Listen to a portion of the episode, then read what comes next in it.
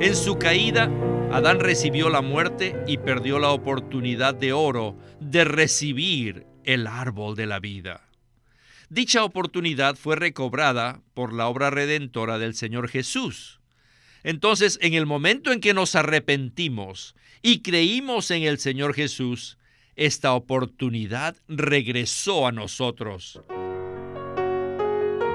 Bienvenidos al estudio Vida de la Biblia con Witness Lee. Esperamos que este estudio vida los introduzca en un disfrute más profundo de las escrituras y de nuestro querido y precioso Señor Jesús. Visítenos en nuestra página de internet radiolsm.com y allí podrán escuchar gratuitamente todos los programas radiales del estudio vida. En este mensaje del estudio vida de Primera de Juan, continuaremos estudiando las virtudes del nacimiento divino, tal como lo revela el capítulo 3 de esta epístola. Cuando los creyentes nacen de nuevo, la simiente divina se siembra en su ser al momento de su salvación. Esta simiente es la vida divina, y esta vida divina contiene la naturaleza divina. En cuanto a esto, la segunda parte del versículo 10 y el versículo 11 del capítulo 3 de Primera de Juan dicen lo siguiente. Todo aquel que no practica la justicia no es de Dios, y tampoco el que no ama a su hermano, porque este es el mensaje que habéis oído desde el principio, que nos amemos unos a otros. Pues bien, este será nuestro enfoque en el mensaje de esta ocasión que hemos titulado Las virtudes del nacimiento divino. Practicar el amor divino. Y hemos invitado nuevamente a Jemison Chen, quien nos ayudará a desarrollar este tema. Saludos, Jemison. Agradezco la oportunidad de estar aquí para este mensaje que se relaciona con el nacimiento divino y la vida divina en el amor divino. ¿Podría darnos una breve introducción a este tema? El nacimiento divino se produce cuando se siembra la simiente divina en nosotros, la cual es el propio Dios. El Dios que se siembra en cada creyente es un Dios de amor. Por tanto, existe la posibilidad de que practiquemos esta virtud divina. Realmente necesitamos darnos cuenta que el amor divino del cual habla Juan proviene de Dios y es Dios mismo. Esto no es algo que nosotros mismos manufacturamos o producimos por nuestro propio esfuerzo. El amor divino del cual habla Juan es el amor ágape, el cual es Dios mismo. Si como creyentes nos damos cuenta que tenemos la capacidad de amar, debido a que el Dios de amor mora en nuestro ser como simiente divina, entonces tendremos una idea clara de lo que significa practicar el amor divino. Gracias, Jameson. Entonces necesitamos ver que el nacimiento divino es la base para que nosotros seamos capaces de amar. Muchos creyentes pasan de largo o se saltan estos versículos que estudiaremos hoy. Así que los animamos para que permanezcan con nosotros hasta el final del programa, a fin de que puedan recibir una nueva luz y una revelación fresca de estos versículos. En 1 de Juan 3:10 leemos lo siguiente: en esto se manifiestan los hijos de Dios y los hijos del diablo. Todo aquel que no practica la justicia no es de Dios, y tampoco el que no ama a su hermano. Bien, con esta palabra de introducción como trasfondo del mensaje, ya estamos listos para escuchar a Witness Lee y el estudio vida de Primera de Juan. Adelante. para practicar el amor divino. Necesitamos la vida divina y también necesitamos el Espíritu Divino. Dos cosas divinas. La vida divina es la simiente divina que fue plantada en nuestro ser y también tenemos al Espíritu Divino en nuestro espíritu. La vida divina y el Espíritu Divino son el capital que tenemos en nuestro interior para practicar el amor divino. La vida divina es la fuente y el Espíritu Divino es el que lleva a cabo el trabajo de amar. El amor divino es la expresión de la vida divina que el Espíritu Divino lleva a cabo. Así que basados en estos dos factores básicos, nosotros podemos practicar el amor divino. Llevamos una vida no de amor humano, sino del amor divino. Por medio del Espíritu Divino, podemos amar con un amor que es divino y que no es solamente humano. Ahora bien, Primera de Juan 3:10 dice, todo aquel que no practica la justicia no es de Dios. Y esto es algo muy serio, puesto que somos hijos de Dios, y ya que procedemos de Dios y somos de Dios, ciertamente tenemos la vida de Dios en nosotros. Así que espontáneamente llevamos una vida en la que amamos a los hermanos. Si no tenemos tal amor, entonces eso es una evidencia de que no tenemos la vida de Dios ni el Espíritu de Dios. Jameson, el apóstol Juan dice que cualquiera que no ame a su hermano no es de Dios. Sin duda, esto es algo muy serio. Si no tenemos tal amor, eso es una evidencia de que no tenemos la vida de Dios ni el Espíritu de Dios. Entonces, ¿qué tal si usted nos desarrolla un poco más este punto? Estos son los versículos que uno siempre se salta, porque hablan de un asunto muy serio. Debido a que la experiencia de los creyentes es tan limitada, cuando leen estas palabras caen en condenación porque ya han tenido experiencias de odiar a algún hermano o sencillamente no les gusta alguna persona. Por tanto, cuando leen estos versículos, empiezan a cuestionarse si son creyentes o no, y caen en condenación. Ellos se preguntan si como creyentes que han nacido de nuevo, no les es posible aborrecer a alguien. Este es un asunto muy serio que necesita considerarse desde la perspectiva apropiada. La perspectiva de Winnesley es que Juan está hablando del amor divino y no del amor humano. Necesitamos ver que son dos cosas diferentes. Cuando el amor divino opera en nuestra vida, a manera de comunión, podemos amar a los hermanos fácilmente. En determinados momentos no nos gustan ciertos hermanos, pero eso no es necesariamente una indicación de que no somos creyentes. Sin embargo, al leer estos versículos es posible que cuestionemos nuestra salvación. Aquí me surge una pregunta. Entonces, ¿cómo podemos decir que un creyente es todavía un creyente si aún no ama a los hermanos?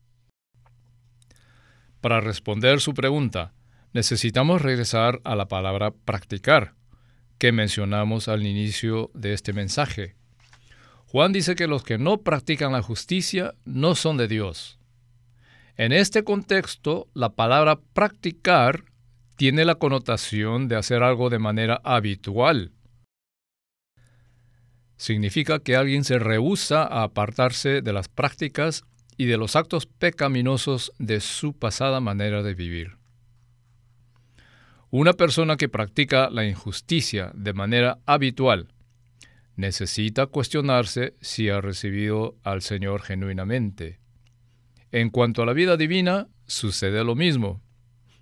Si una persona odia a los hermanos de manera habitual, necesita preguntarse si ha sido regenerada genuinamente.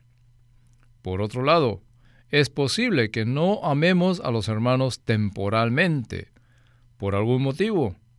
Pero eso no significa necesariamente que no poseamos la vida divina. Es una señal de que en determinado momento no estamos permaneciendo en el fluir de la comunión divina. Por tanto, se hace necesario que permanezcamos en una comunión continua con el Dios triuno para que la vida divina fluya en nuestro interior. Si momentáneamente nos salimos de esa comunión, habrá momentos en que no amaremos a los hermanos y esa es una clara señal de que debemos regresar a la comunión divina. Gracias, Jameson. La carga de Juan al hablar de esto era conducir a los discípulos a la comunión divina para que recibieran la luz. A la luz de la comunión somos expuestos si no amamos a los hermanos. Y esa es la razón por la que hablamos acerca del ciclo de vida en el capítulo 1 de Primera de Juan. Después de recibir la luz, confesamos nuestros pecados y recibimos la limpieza de la sangre. Luego, retornamos a la comunión y recibimos más luz. Y entonces, espontáneamente, todos los hermanos llegarán a ser queridos y preciosos para nosotros porque los amaremos. Así que este problema se relaciona con aquellas personas mencionadas en el capítulo 3 que no conocen ni practican el ciclo de vida. Puesto que no tienen la luz, aborrecen a los hermanos habitualmente. En cuanto a esto, el siguiente segmento del programa nos traerá mucha luz porque hablará acerca de la situación de Caín. En Primera de Juan, capítulo 3, versículos 11 y 12, se nos dice lo siguiente: Porque este es el mensaje que habéis oído desde el principio, que nos amamos unos a otros. No como Caín, que era del maligno y mató a su hermano. ¿Y por qué causa le mató? Porque sus obras eran malignas y las de su hermano justas. Con estos versículos regresamos con Witness Lee y el estudio vida de Primera de Juan. Debemos amarnos unos a otros, no como Caín, que era del maligno y mató a su hermano, porque sus obras eran malignas y las de su hermano justas. Saben que aprecio mucho la ilustración que Juan nos da, porque pone como ejemplo a dos hermanos que habían nacido de los mismos padres, y aunque eran hermanos, uno de ellos llegó a ser hijo de Dios y el otro hijo del diablo. Esto es muy extraño, ¿ah? ¿No les parece? Esta ilustración nos muestra qué clase de persona es un hijo del diablo y qué clase de persona es un hijo de Dios. Vemos a Caín y vemos a Abel. Caín era un hijo del diablo, lo cual se evidencia en que odiaba a su hermano Abel. No solo lo odiaba, lo aborrecía y lo mató. Esto indica que Caín no tenía la vida de Dios en él. ¿Por qué aborreció Caín de esa manera a su hermano? Sencillamente porque tenía la vida que aborrece de Satanás. ¿Y por qué se comportó de esa forma? ¿Por qué mató a su hermano? Porque la naturaleza maligna de Satanás estaba en él. Él no tenía la vida de Dios, no poseía la naturaleza de Dios y sin duda tampoco tenía el Espíritu de Dios. Lo que él tenía era la vida del diablo, la naturaleza del diablo y el espíritu maligno. Pero Abel era una persona muy diferente. Les digo de nuevo que esta es una ilustración muy, pero muy buena que nos da Juan. En el versículo 13 continúa diciendo, no os extrañéis, hermanos, si el mundo os aborrece. Aquí la palabra mundo se refiere a todas las personas del mundo, quienes como Caín son hijos del diablo. Solo nosotros, que somos un pequeño número de creyentes regenerados, somos los hijos de Dios. Si vivimos por la vida de Dios y por el Espíritu de Dios, el mundo, que aquí se refiere a la gente del mundo, nos aborrecerá, espontáneamente nos aborrecerá. Ellos no estarán contentos con nosotros, ya que ellos y nosotros pertenecemos a diferentes categorías. Bien, estas breves palabras escritas por Juan y explicadas por Winnesley nos abren un panorama impresionante que nos permite ver que existen dos categorías de personas. Unos que han nacido de Dios y otros que no lo han hecho. Unos que tienen la vida de Dios y otros que no la tienen. Unos que aman y otros que aborrecen. En otras palabras, se trata de la diferencia que existe entre la iglesia y el mundo, entre los cristianos y los incrédulos. Jameson, ¿qué nos puede usted comentar en cuanto a estas dos categorías de personas? Sin duda, la ilustración que Juan nos da en el capítulo 3 es excelente. Juan dice que Caín era del maligno. En otras palabras, que las acciones de Caín procedían de una fuente determinada y que no eran algo que surgió de él mismo. Caín vivía, se movía y operaba basado en una fuente maligna, la cual era la vida del propio diablo. Esa es una vida que odia, que aborrece, que mata y que asesina. Todo el ser de Caín estaba arraigado en la naturaleza maligna y satánica. Por otro lado, Abel estaba arraigado a una fuente diferente, ya que su fuente era Dios mismo. Esa fuente divina le daba la capacidad a Abel de amar a su hermano. Juan usa el ejemplo de estas dos personas para ilustrar a aquellos que han sido regenerados y aquellos que aún no lo han sido. También lo que Pablo dice en Efesios 2 puede ayudarnos mucho a comprender esta diferencia. Pablo dice en el versículo 3 que antes de ser salvos nosotros éramos por naturaleza hijos de ira. ¿De dónde proviene esa ira? Pues bien, proviene de la naturaleza maligna de Satanás. En contraste, los creyentes poseen una naturaleza diferente, porque tienen la vida divina, la vida de Dios, que los capacita para amar a los hermanos. Así que Juan usa el ejemplo de estas dos personas del Antiguo Testamento para ilustrar la diferencia que existe entre los creyentes y los incrédulos. Gracias, Jameson. Existe una gran cantidad de personas en el mundo que no han sido regeneradas por la vida de Dios y que solo son capaces de odiar. Por otro lado, existe un pequeño número de personas que tienen la capacidad de amar, porque poseen la vida divina en su ser. Y me llama la atención que en el versículo 13 Juan dice, No os extrañéis, hermanos, si el mundo os aborrece. Es como si nosotros debiéramos esperar esto, ¿verdad? Es posible que si no sentimos que los demás nos aman, quizás pensemos que algo está mal con nosotros. No obstante, Juan tiene una visión completamente diferente. Él dice que si nosotros permanecemos en la comunión de vida y el fluir de la vida divina, la realidad será que el mundo nos aborrecerá. Esto sucede porque no hay comunión entre la luz y las tinieblas, no hay punto de encuentro entre el odio y el amor. El mundo es un lugar lleno de odio por naturaleza, porque yace en el maligno. Por tanto, es apenas normal que el mundo aborrezca a los creyentes. No deberíamos extrañarnos que el mundo nos aborrezca, porque estamos en dos esferas completamente diferentes. Por esa razón, un creyente en el Señor debe preocuparse si todas las personas lo aman. En ese caso, debería preguntarse cuánto de la vida divina está siendo expresada y testificada por medio de él. Sin duda, esto es algo muy práctico. Bueno, necesitamos ir al segmento final del mensaje.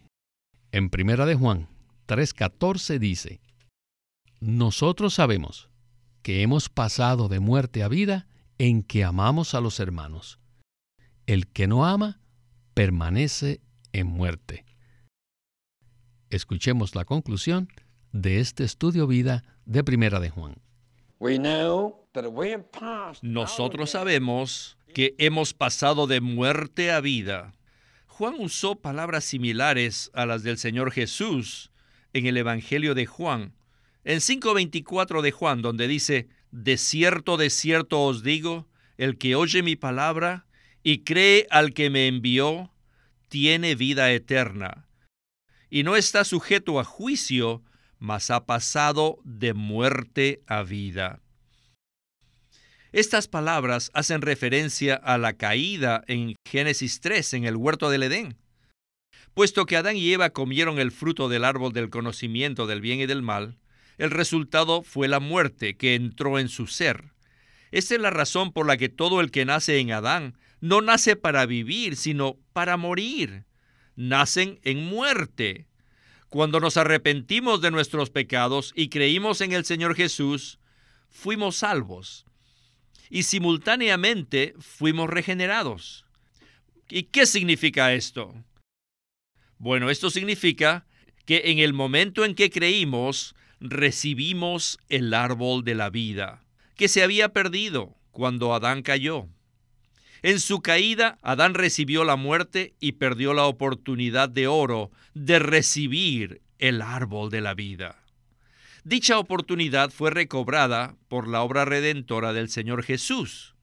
Entonces, en el momento en que nos arrepentimos y creímos en el Señor Jesús, esta oportunidad regresó a nosotros.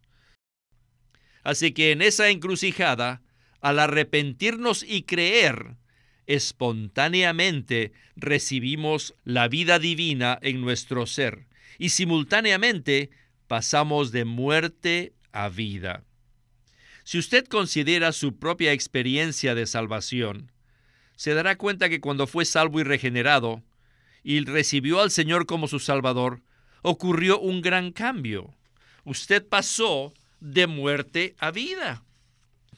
Este no es un simple cambio externo, sino pasar de muerte a vida. Por tanto, cuando amamos a los hermanos en el Señor, esta es una verdadera evidencia de que nosotros hemos pasado de muerte a vida. Si alguien no ama a los hermanos, sino que los aborrece, eso indica claramente que aún permanece en la muerte, la muerte que entró en la humanidad por medio de la caída.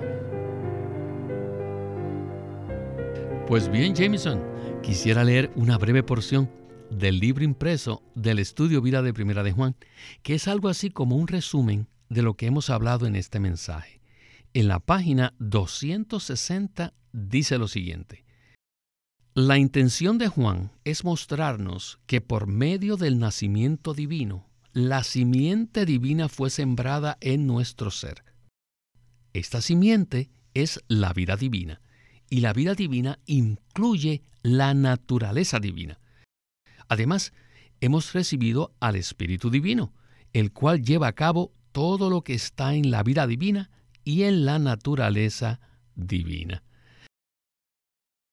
Así que nosotros los creyentes tenemos la vida divina, tenemos la naturaleza divina y tenemos el Espíritu Divino para llevar a cabo lo que está en dicha naturaleza divina. Esto es maravilloso. ¿No le parece, Jameson? Sin duda lo es, Víctor. Los cristianos somos personas únicas porque tenemos dos naturalezas.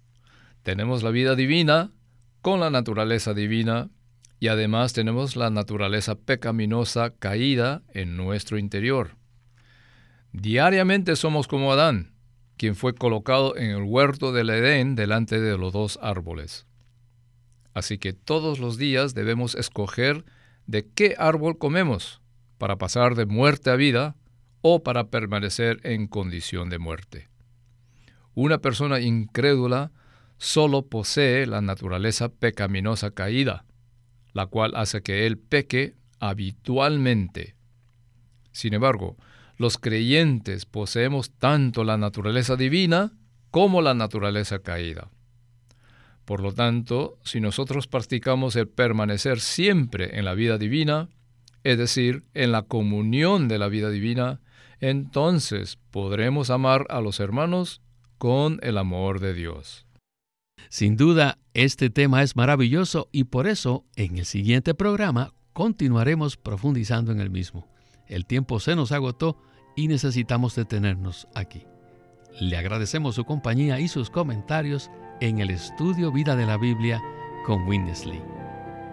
Ha sido un privilegio participar en este programa. Este es Víctor Molina haciendo la voz de Matt Miller. Jamison Chen, la de John Pester, y Walter Ortiz, la de Winnesley.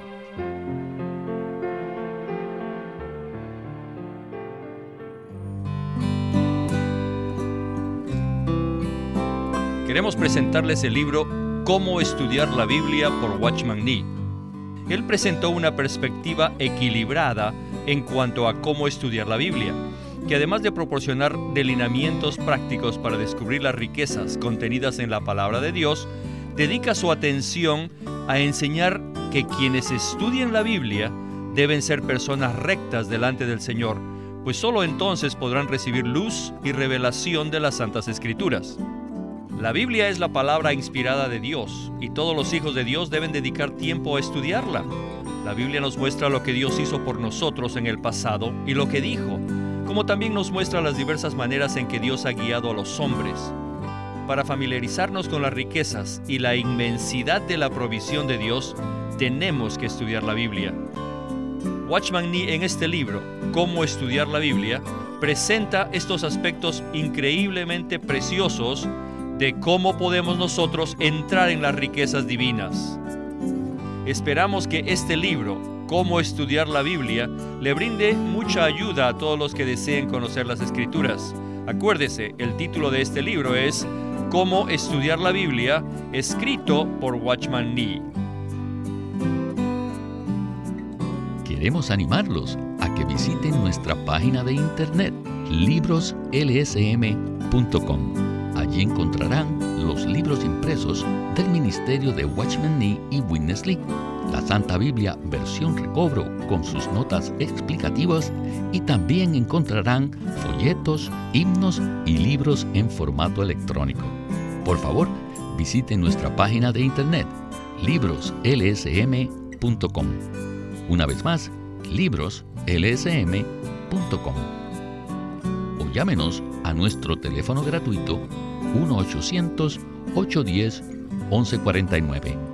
1-800-810-1149. Además, si desean, pueden comunicarse con nosotros enviándonos un correo electrónico a estudiovida.lsm.org.